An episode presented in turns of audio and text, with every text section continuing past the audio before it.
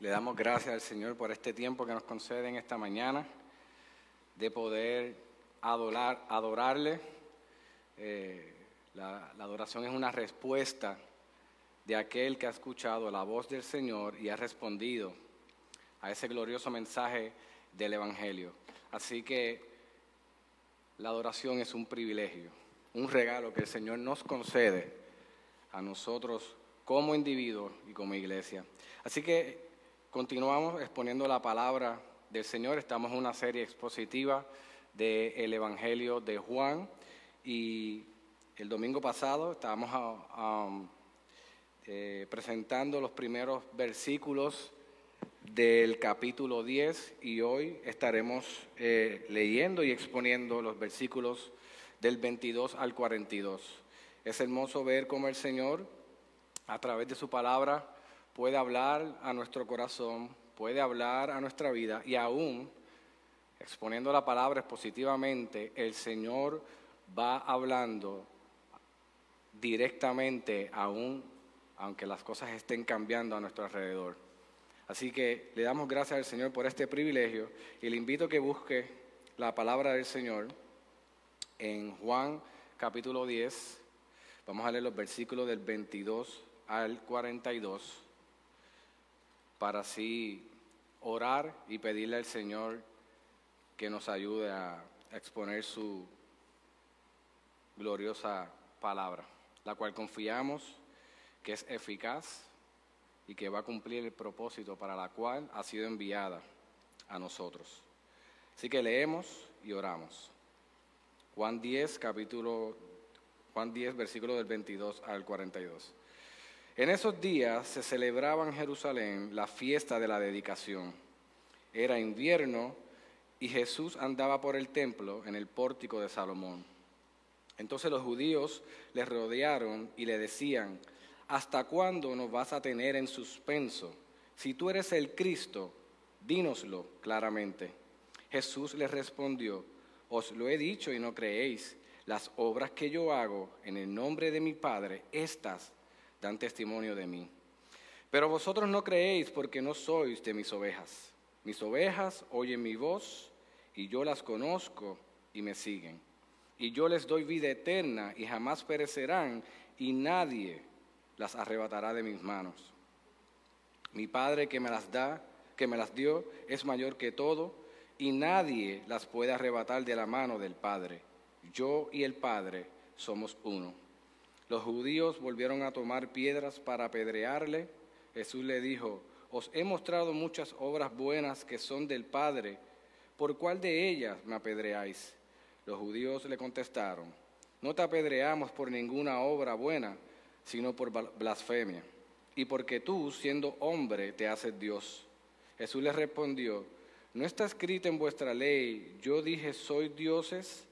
Si a aquellos a quienes vino la palabra de Dios los llamó dioses, y la escritura no, puede ser, no se puede violar, a quien el Padre santificó y envió al mundo, vosotros decís, blasfemás porque dije, yo soy el Hijo de Dios? Si no hago las obras de mi Padre, no me creáis. Pero si las hago, aunque en a mí no me creáis, creed las obras para que sepáis y entendáis que el Padre está en mí y yo en el Padre. Por eso procuraban otra vez prenderle, pero se les escapó de entre las manos. Se fue de nuevo al otro lado del Jordán, al lugar donde primero había estado bautizando Juan, y se quedó allí. Y muchos vinieron a él y decían, aunque Juan no hizo ninguna señal, sin embargo, todo lo que Juan dijo de éste era verdad. Y muchos creyeron en él allí. Oramos. Señor, te damos gracias por tu palabra. Hoy es un día donde nuestro, corazón anhela fervientemente escuchar tu voz. Es tu voz, Señor, la que queremos escuchar y no la nuestra. Ayúdanos a comprender tu palabra, a comprender el llamado que nos hace tu palabra para vivir como verdaderos creyentes, como hijos que somos tuyos, Señor.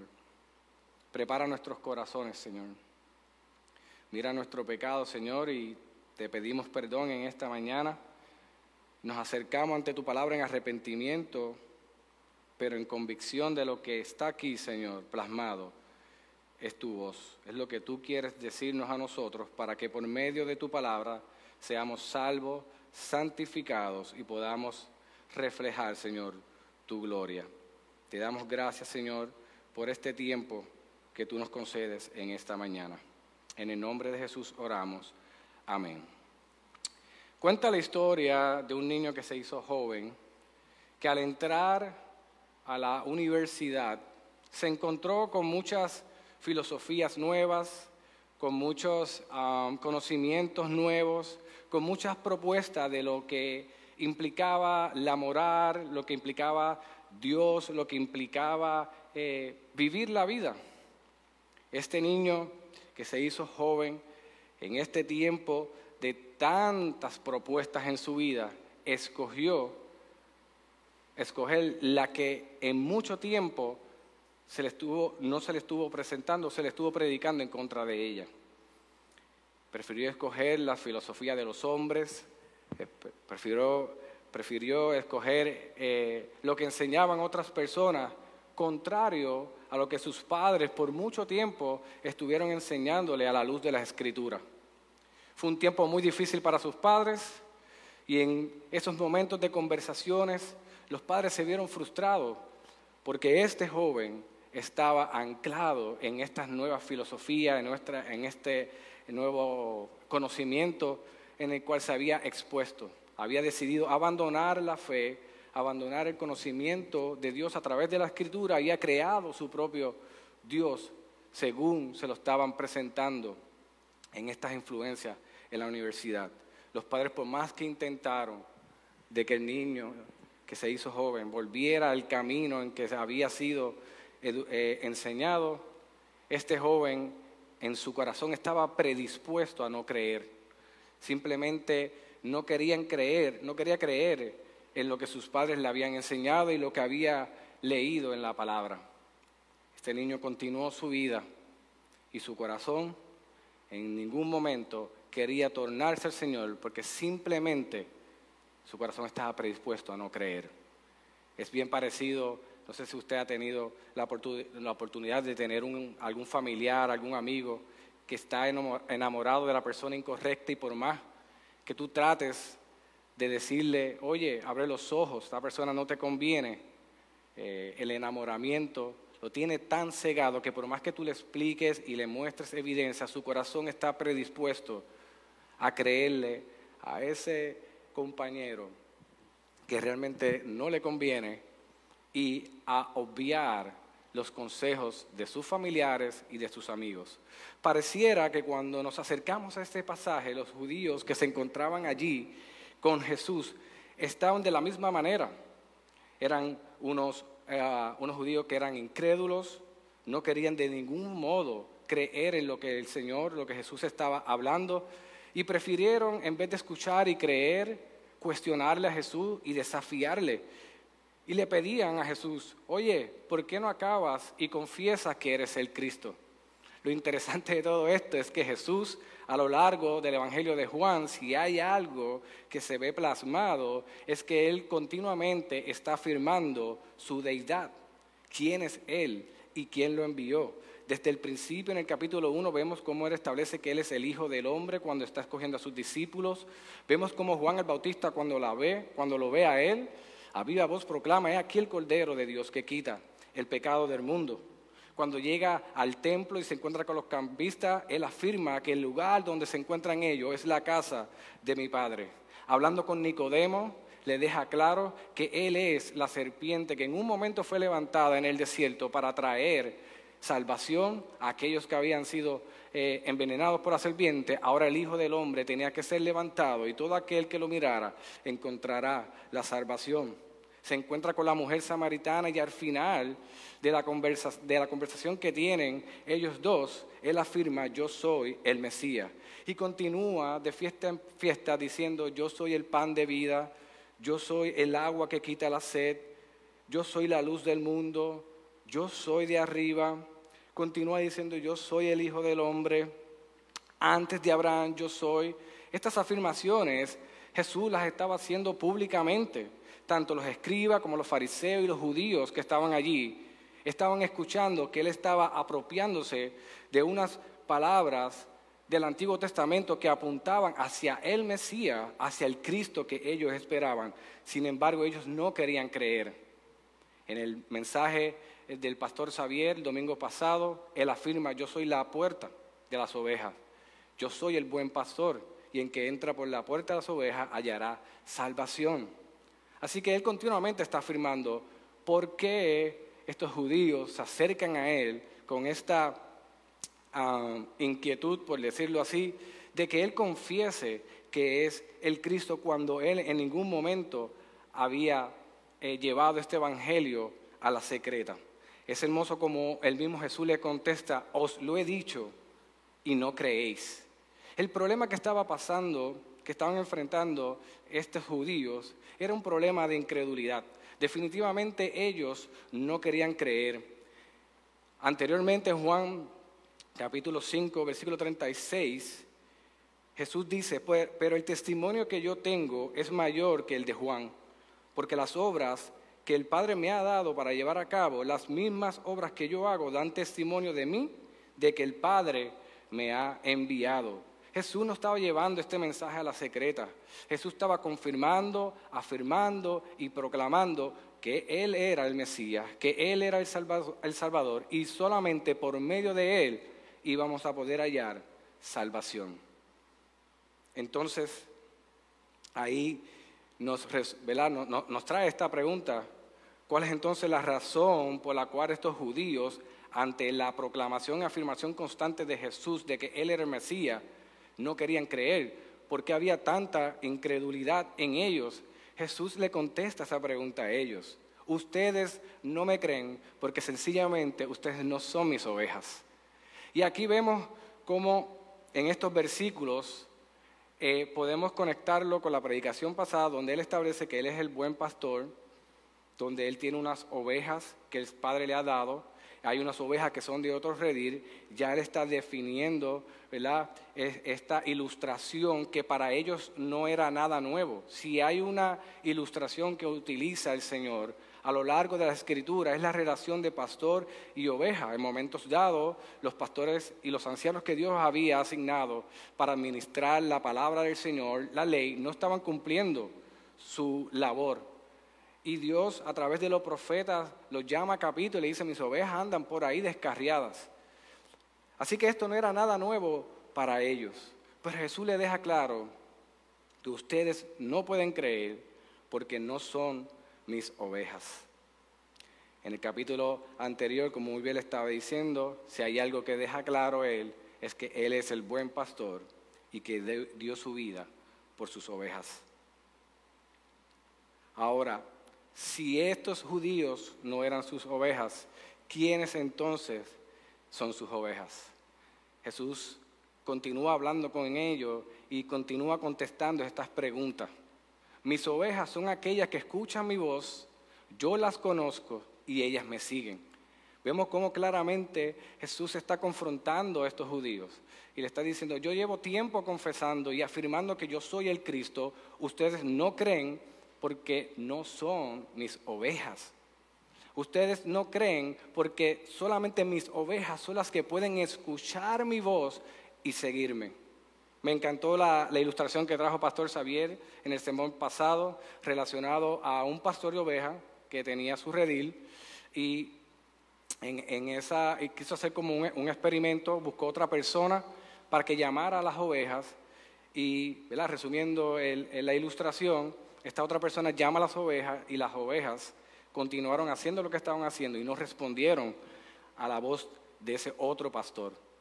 Pero tan pronto el pastor de esas ovejas, el pastor que la había cuidado, las llama, vemos como las ovejas comienzan a responder al llamado del pastor. Así que esta ilustración es algo que no tan solo él lo lleva como una analogía, sino es algo que nosotros podemos ver en la naturaleza de las ovejas. Las ovejas van a responder a la voz que es de su pastor. Y yo recuerdo que cuando a mí nunca me ha gustado eh, quizás eh, quedarme en mi casa jugando videojuegos cuando era pequeño, ni estar en casa. Lo mío era coger la bicicleta, la patineta y vámonos lejos. Y como buen niño que era, siempre buscaba ver cuán lejos podía llegar. Pero cuando yo me eh, pasaba de los límites que mi papá eh, me daba, si hay algo que yo escuchaba a miles de kilómetros, era el pito de mi papá. Cuando, cuando mi papá hacía su, su pito peculiar, yo tenía 15 segundos para llegar a mi casa, literalmente. Pudo, haber pitado cualquier otra persona, pero el pito de mi papá, créeme que yo lo iba a escuchar a kilómetros y a kilómetros de mi casa. Y yo respondía a ese pito. De la misma manera, Jesús está dejando claro a estos judíos que no querían creer, que estaban sumergidos en su, en su credulidad. Ustedes no creen porque simplemente no son mis ovejas. Y esto deja claro que si no son las ovejas del Señor, es porque son ovejas de otro pastor. Así que por más que Jesús estuvo anunciando quién él era, que le estaba dejando claro quién era, apuntando hacia la palabra, ellos, al no ser sus ovejas, no podían ni entender ni escuchar al buen pastor. Esto me acuerda en un momento dado cuando Jesús lo vemos en Mateo 7:23, se encuentra con unas personas que están tratando de justificar sus obras para que Jesús los apruebe. Jesús le contesta claramente, nunca os conocí, apartado de mí, hacedores de maldad. Así que estos judíos podían quizás tratar de tirar, como uno dice, arena a los ojos con su religiosidad y su práctica de la ley, pero Jesús no tan solo tiene unas ovejas, sino que Él las conoce. Y la respuesta de las ovejas es al momento de que escuchan la voz del Señor. Lo interesante de todo esto es que Él no deja claro que solamente tiene unas ovejas, sino que deja claro la obra que Dios hace en sus ovejas. Dice en los próximos versículos que a sus ovejas Él le da vida eterna, los, los preserva hasta el fin. Nadie podrá interponerse entre la obra de Dios y ellos.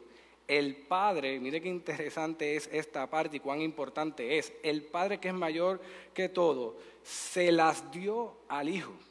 Esas ovejas que responden a su llamado son unas ovejas que Él nos encontró por ahí casualmente, son unas ovejas que el Padre se las dio a Él y nadie podrá arrebatarla de sus manos y cierra esos versículos diciendo, el Padre y yo somos uno.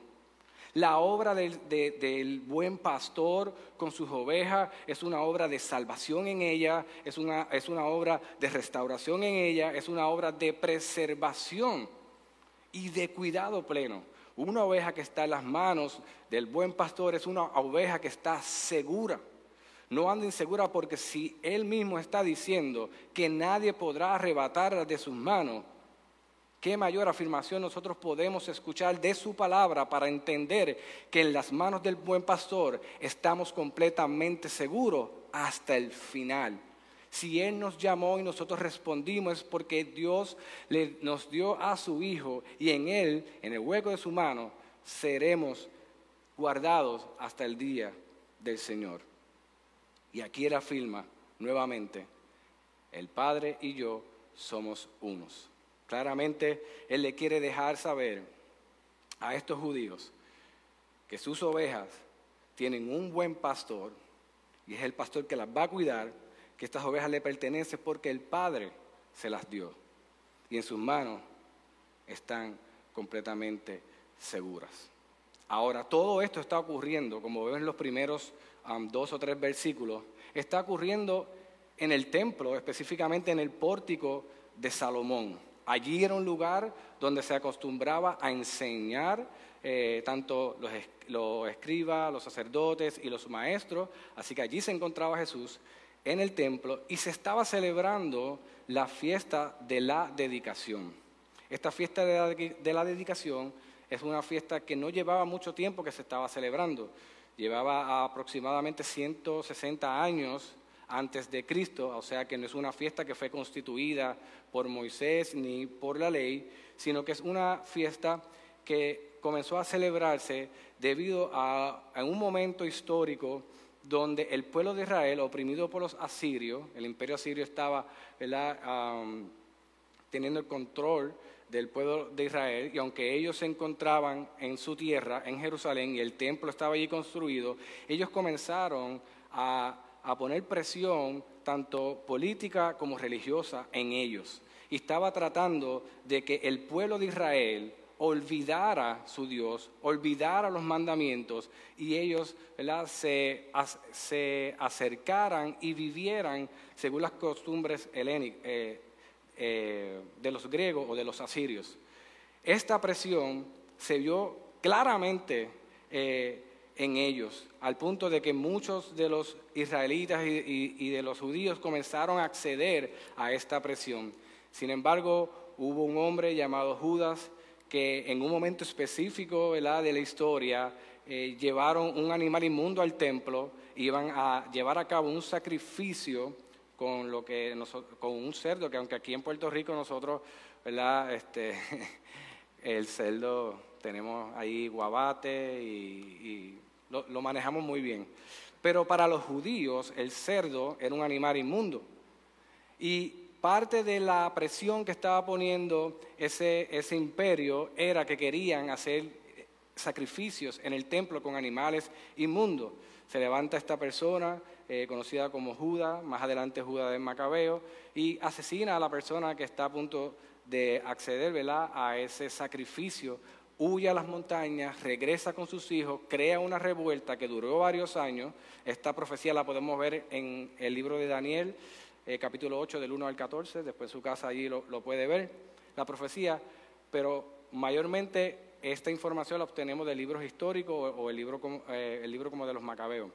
Pero aquí el autor Juan nos está dejando saber que se está llevando a cabo esta fiesta.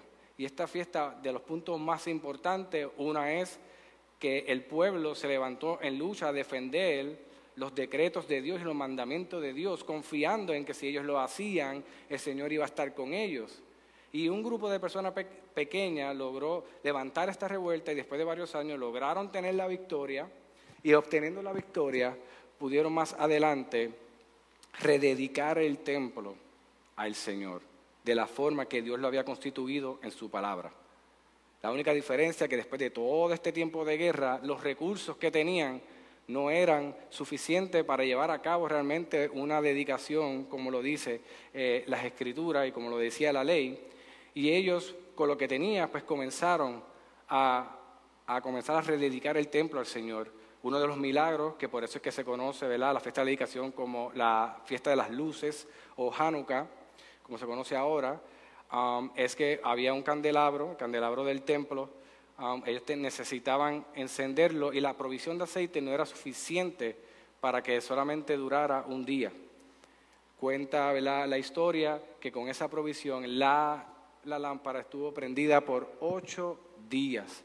Y eso es uno de los milagros que ellos presenciaron y de ahí en adelante comenzaron a celebrar esta fiesta ah, en base a lo que ocurrió de la defensa de lo que Dios le había dado y del milagro que Dios había hecho en la rededicación del templo. Así que este es el escenario donde se encuentra Jesús. Está en el templo, está en, la fiesta de la dedicación y pareciera que, que estas piezas están puestas al azar, pero no, allí estaban los judíos cuestionando a Jesús y pidiéndole que confesara que Él era el Cristo. Definitivamente, dentro de este ambiente de la fiesta de dedicación, donde ellos en un momento dado querían profanar el templo, ellos veían a Jesús como una amenaza a lo que ellos creían. Y ellos querían buscar la forma de que Él confesara y blasfemara, según ellos, para poder ejecutarlo allí mismo. Sin embargo, la respuesta de Jesús ante este escenario que está allí, en el versículo 32, es hermosa. Mira cómo le dice, os he mostrado muchas buenas obras que son del Padre, por, cuál de ellas me apedreáis. aquí están los judíos, quieren apedrearlo, quieren matarlo, se encuentran en, este ambiente, en el escenario perfecto para hacerlo, pero los judíos, Jesús le contesta de esta manera, ¿cuál es la obra? O sea, ¿cuál es, cuál es el veredicto que tú tienes en cuanto a que yo debo ser apedreado. Y los judíos le contestan, por buena obra no te apedreamos, sino por blasfemia. Era el escenario perfecto para apedrear a Jesús. Se encontraba en el templo profanando o blasfemando la fe judía y ellos simplemente querían ejecutarlo. Ellos, esos judíos pareciera que querían volver a revivir esa revuelta de los macabeos allí y poder terminar de una vez por todas con este Jesús que lleva tiempo proclamando un evangelio y llevando a cabo unas obras que confirmaban ese evangelio. Así que ante estas respuestas de ellos, Jesús continúa respondiéndole a ellos y le dice en los próximos versículos, ¿no está escrito de vuestra ley, yo dije soy dioses? Si aquellos a quienes vino la palabra de Dios los llamó dioses y la escritura no se puede violar, a quien el Padre santificó y envió al mundo, vosotros decís blasfemas, blasfemas porque dije yo soy hijo de Dios, si no hago las obras de mi Padre, no me creáis, pero si las hago, aunque a mí no me creáis, creed las obras, que sepáis, que entendáis que el Padre está en mí y yo en el Padre. Vemos cómo Jesús se apropia del Salmo 82, en un momento, un salmo, ¿verdad?, donde Jesús, eh, donde Dios se está estableciendo como el juez justo, el juez que vela por su pueblo. Y allí, en, en ese salmo, Él deja claro que dejó personas encargadas a que administraran su justicia aquí en la tierra. Dejó personas como los jueces, como los sacerdotes, para que fueran sus voceros aquí en la tierra y pudiesen establecer su justicia en la, tierra. A esas personas que hicieran esas obras, Él las llamó, que esos son, como dice ahí, yo dije soy dioses, a eso le dijo que eran dioses.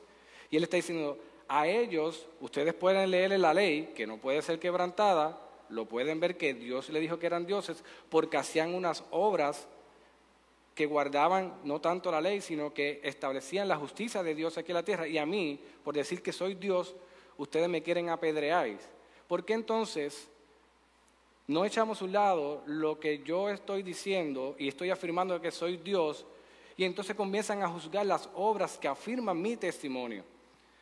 Y ellos, ante todo esto, no pudieron prácticamente contestarle nada a Jesús. Jesús lo estaba poniendo allí en su propio terreno, utilizando la misma palabra que ellos estaban utilizando para juzgarle, para dejarle saber, ustedes no están siendo los jueces justos que Dios ha llamado y no pueden juzgarme de esa manera. Finalmente Jesús cierra diciéndole, apuntando a las obras que dan testimonio de Él, los llamó a creer en ellas y en su Padre quien lo había enviado, que lo había enviado, estaba en él. Aquí nuevamente Jesús está afirmando, yo soy el Hijo del Hombre, el Padre y yo somos uno, las obras del Padre, yo hago las, obras del Padre que me ha enviado. Y este mensaje, esta prédica, estaba calcomiendo el corazón de estos judíos. Citando a R.C. Sprouse, mira lo que nos dice. Si predicas lo que Jesús predicó, vas a, vas a tener más o menos la misma reacción.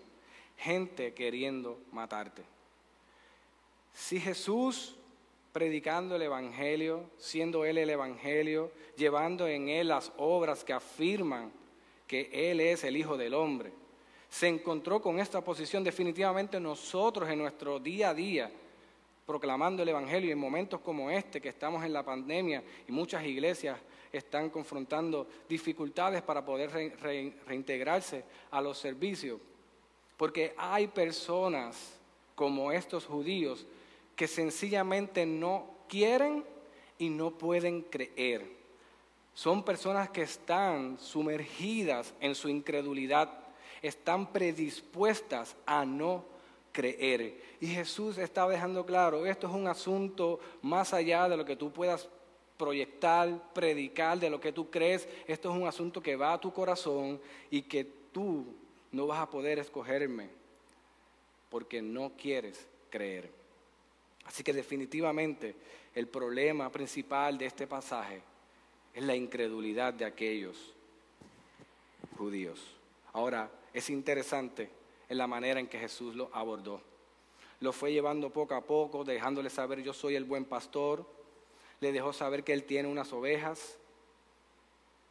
Le dejó saber quiénes eran sus ovejas, qué es lo que hacen sus ovejas, que escuchan la voz de su pastor, la siguen y esas ovejas el Señor las conoce. Ante este problema, Jesús le estaba, le estaba confrontando a ellos, esto es un asunto más serio de lo que tú piensas.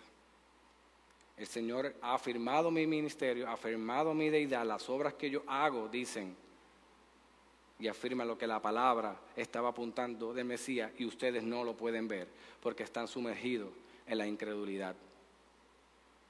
Pero estas ovejas que escuchan la voz del Señor y le siguen, nos recuerda Romanos 8, 29 al 30. Porque a los que de antemano conoció, también los predestinó a ser hechos conforme a la imagen de su Hijo, para que Él sea el primogénito entre muchos hermanos. Y a los que predestinó, a esto también llamó, y a los que llamó, a esto también justificó, y a los que justificó, a esto también glorificó. Qué hermoso ver que la obra de salvación, que la obra del buen pastor en sus ovejas es una obra de Él, completamente de Él, para la gloria de Él. No es que el Señor ande improvisando, como muy bien Pablo lo, muestra aquí y Jesús lo está trayendo en su enseñanza. Nosotros, el Señor nos conoció a nosotros desde la eternidad y nos ha llamado porque nos conoce y nosotros hemos respondido, porque como muy bien Jesús estaba hablando ahí, el Padre le dio estas ovejas al Hijo. La gran obra de Dios sobre el hombre es que creamos en el Hijo. Ese es el mayor milagro que nosotros podemos experimentar como creyentes. Nosotros afirmamos que somos creyentes y buscamos que el Señor haga prodigios y haga proezas. Amén, si Dios lo va a hacer. Pero la obra de Dios en el hombre es que creamos en el Hijo. Ese es el milagro más grande, que antes teníamos otro pastor y a él le seguíamos, pero que el Señor, estando nosotros muertos en nuestros delitos y pecados, nos resucitó para poder escuchar la voz del Señor y poder seguir a nuestro pastor. La voz del pastor para nosotros es esperanza. Para aquellos que creen, para aquellos que pueden responder a esa voz, para los que son sus ovejas, la voz del buen pastor implica salvación, vida eterna, plena seguridad y la seguridad, más que todo, que nadie podrá arrebatarla de las manos del buen pastor, ni aún nosotros mismos. A veces andamos como creyentes tan inseguros de nuestra salvación, tan inseguros de la obra del Señor y queremos ayudar al Señor aún con nuestras obras pero si descansamos en el Evangelio, en lo que Cristo mismo nos trajo en su encarnación, en su muerte, en su resurrección, Él es el buen pastor, nosotros le pertenecemos a Él y Él nos ha dado vida mediante Cristo. Y mediante esa vida podemos responder a la voz del Señor. Juan 6:37 al 39 nos dice, todo lo que el Padre me da vendrá a mí y al que viene a mí de ningún modo le echaré fuera. Y esta es la voluntad del Padre en el versículo 39 del que me envió, que todo lo que Él me ha dado yo no pierda nada, sino que lo resucite en el día final. Esto es una de las verdades que como creyente debe ser fundamentos en nosotros, de que el Señor nos ha llamado de muerta a vida, pero el Señor nos va a preservar mediante la fe en Cristo Jesús y que Él tiene una misión y la misión es que no pierda nada de lo que el Padre le ha dado. La pregunta que nos debemos hacer en esta mañana es cómo estamos viviendo nuestros días. ¿Estamos seguros de que somos sus ovejas? ¿Estamos escuchando la voz del Señor a través de su palabra y de su Espíritu Santo? ¿Cuál es nuestra respuesta al Evangelio? Estamos escuchando la voz del Señor, pero a la misma vez la estamos siguiendo o simplemente estamos escuchando la voz del Señor y estamos detenidos en nuestras vidas, paralizados, sin movernos en el mensaje y en el poder del Evangelio. O simplemente estamos como aquellos judíos sumergidos en la incredulidad, predispuestos a no creer en el mensaje del Evangelio. Estos judíos, en vez de poner su confianza en el Señor, prefirieron cuestionarle, prefirieron retarle. Y al punto que al final vemos que Jesús se tuvo que escapar porque lo que querían era apedrearlo. Ahora, si hoy estás viviendo sumergido en la incredulidad, es muy probable que no estés escuchando la voz del buen pastor. Sin embargo, es mi llamado en esta mañana, el llamado que nos hace Hebreos 13, Hebreos 3, 15, si hoy, si oís hoy su voz, no endurezcáis vuestros corazones como en la provocación. Es mi llamado en esta mañana que si escuchando la voz del Señor a través de su palabra, si la puedes escuchar, es porque el Señor te ha llevado de muerte a vida, para que tú puedas responderle a Él. Así que mi llamado es que no endurezcas tu corazón, y que responda a este mensaje en arrepentimiento y fe. Aquel niño que estuvo, que se hizo joven, entró a la universidad y allí permaneció en su credulidad, lo más hermoso de todo que el Señor en su finita misericordia, en un momento dado, transformó su corazón por gracia y lo llevó de muerte a vida. Y la experiencia de este joven más maravillosa fue escuchar la voz de su pastor y poder seguirle. Y eso es el milagro más grande que nosotros podemos experimentar. Y uno de los retos más grandes que nosotros podemos afrontar en nuestra vida como creyente es la incredulidad. Por eso no podemos sacar de perspectiva cómo terminaron estos últimos versículos donde Jesús después de retirarse del lugar, donde, de escaparse de allí del templo, retirarse hacia el río Jordán, allí personas se acercaron a él y comenzaron a hablar y decían, y muchos vinieron a él y decían, aunque Juan no hizo ninguna señal, sin embargo, todo lo que Juan dijo de éste era verdad, y muchos creyeron en él. Así que en este hermoso pasaje, Dios nos muestra quienes no son sus ovejas, sumergidos en la incredulidad, pero también nos muestra quienes son sus ovejas, aquellas que escuchan la voz del Señor, que viven seguras en el Señor, porque Dios, a Dios le ha placido, y vemos la respuesta ahí mismo de aquellos que escucharon la misma voz que aquellos no quisieron creer. La única diferencia es que estos, y muchos dice, creyeron en el Señor. Así que si hoy estás escuchando la voz del buen pastor, no endurezcas tu corazón. Responde al llamado del Evangelio. Responde en arrepentimiento, pero responde en confianza y en fe de que aquel que te ha llamado, que te ha, que te ha traído de muerte a vida, es aquel que te sostendrá por medio de la fe hasta el fin de los tiempos, hasta el día de la consumación, donde todas las cosas serán consumadas y en la glorificación podremos portar la gloria del Señor. Y cierro con una cita de Charles Spurgeon que dice de la siguiente manera: Yo sé que si Jesucristo no hubiera buscado no me hubiera buscado cuando yo era un extraño completamente alejado del redil de Dios, aún hasta este momento estaría caminando errante muy lejos de él, a gran distancia de él, y amando esa distancia cada día más. Si hoy escucha la voz del Señor es porque Dios te está buscando, te ha buscado. Y eso es un milagro hermoso en la vida de cualquier ser, de cualquier ser humano.